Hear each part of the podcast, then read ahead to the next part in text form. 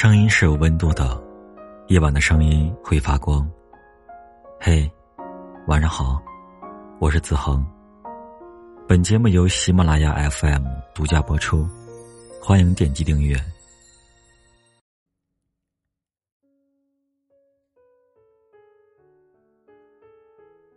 我微信里共有八百二十六个联系人，其中有五百二十八个好友。被我放置在一个叫不熟的分组里。这里没有大学参加社群时认识的不熟的同学，有活动上有过一面之缘的人，也有健身房麦克的健身教练。这些人里，有的可能过一段时间我就删除了，有的可能依旧在这个分组里。但几乎没有联系。有一次和同事聚餐后，他兴致上来，拍了张合照，想要发朋友圈没过一会儿又说：“算了，不发了。”我问他为什么不发了？如果照片不好看，就重新拍一张。他说：“不是因为照片不好看，是朋友圈里的人太杂了，没有设置分组，又不想让那些不熟的人看到自己的生活状态。多少人因为微信里的人太多太杂，慢慢丧失了分享欲，会对着加了微信，却从来没有说过话的头像诧异，这到底是谁？”会被突然收到的清除好友消息打扰，会被不熟的人请求点赞朋友圈，或者帮忙给家里小孩投票。微信从一个私人领域，慢慢变成了大众社交平台。以前还会为加到喜欢的人的微信激动，为给崇拜尊敬的前辈。点个赞，开心半天。而现在，加的微信不算什么，删了微信也不算什么。点赞评论的不一定是好友，找你聊天的也不一定真的喜欢你。微信不再具备特别的秘密功能，而是无数人。没有门槛设置的第一步，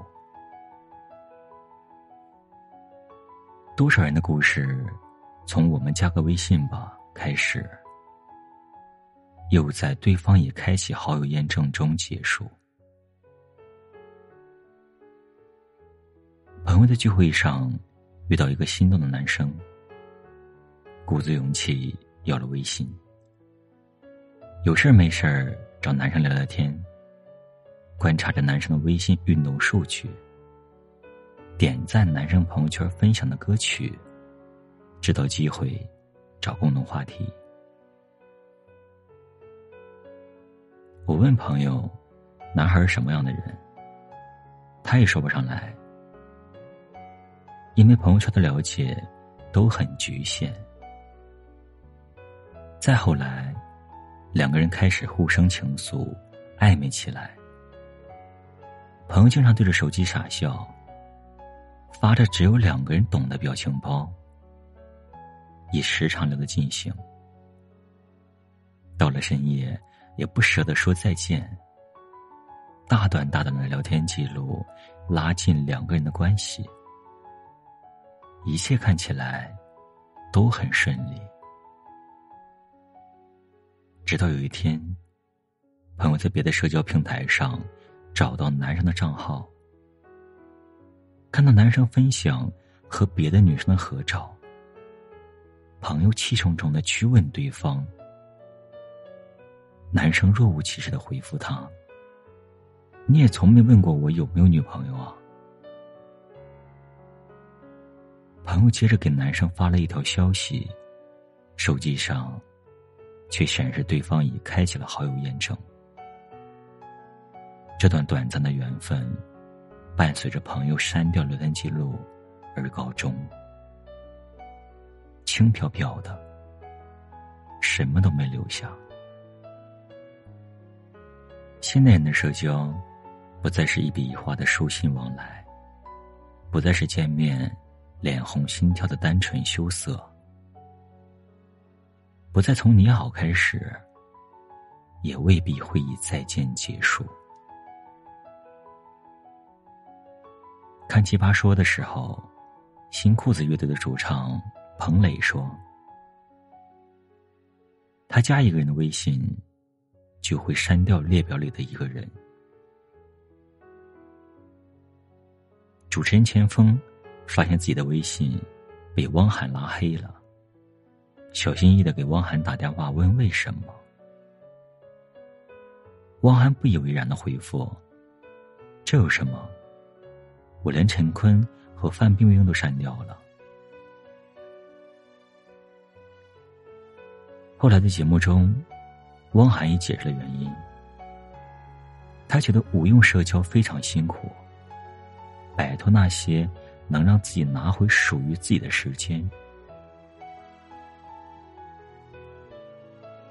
在场的通讯录里，常联系你的也就固定那几个，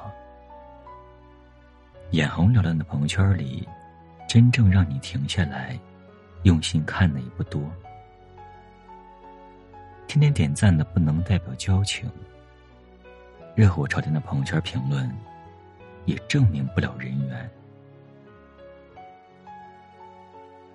热情的人在微信里也许很冷漠，懒散堕落的人也可以在朋友圈里营造勤奋成功的人设。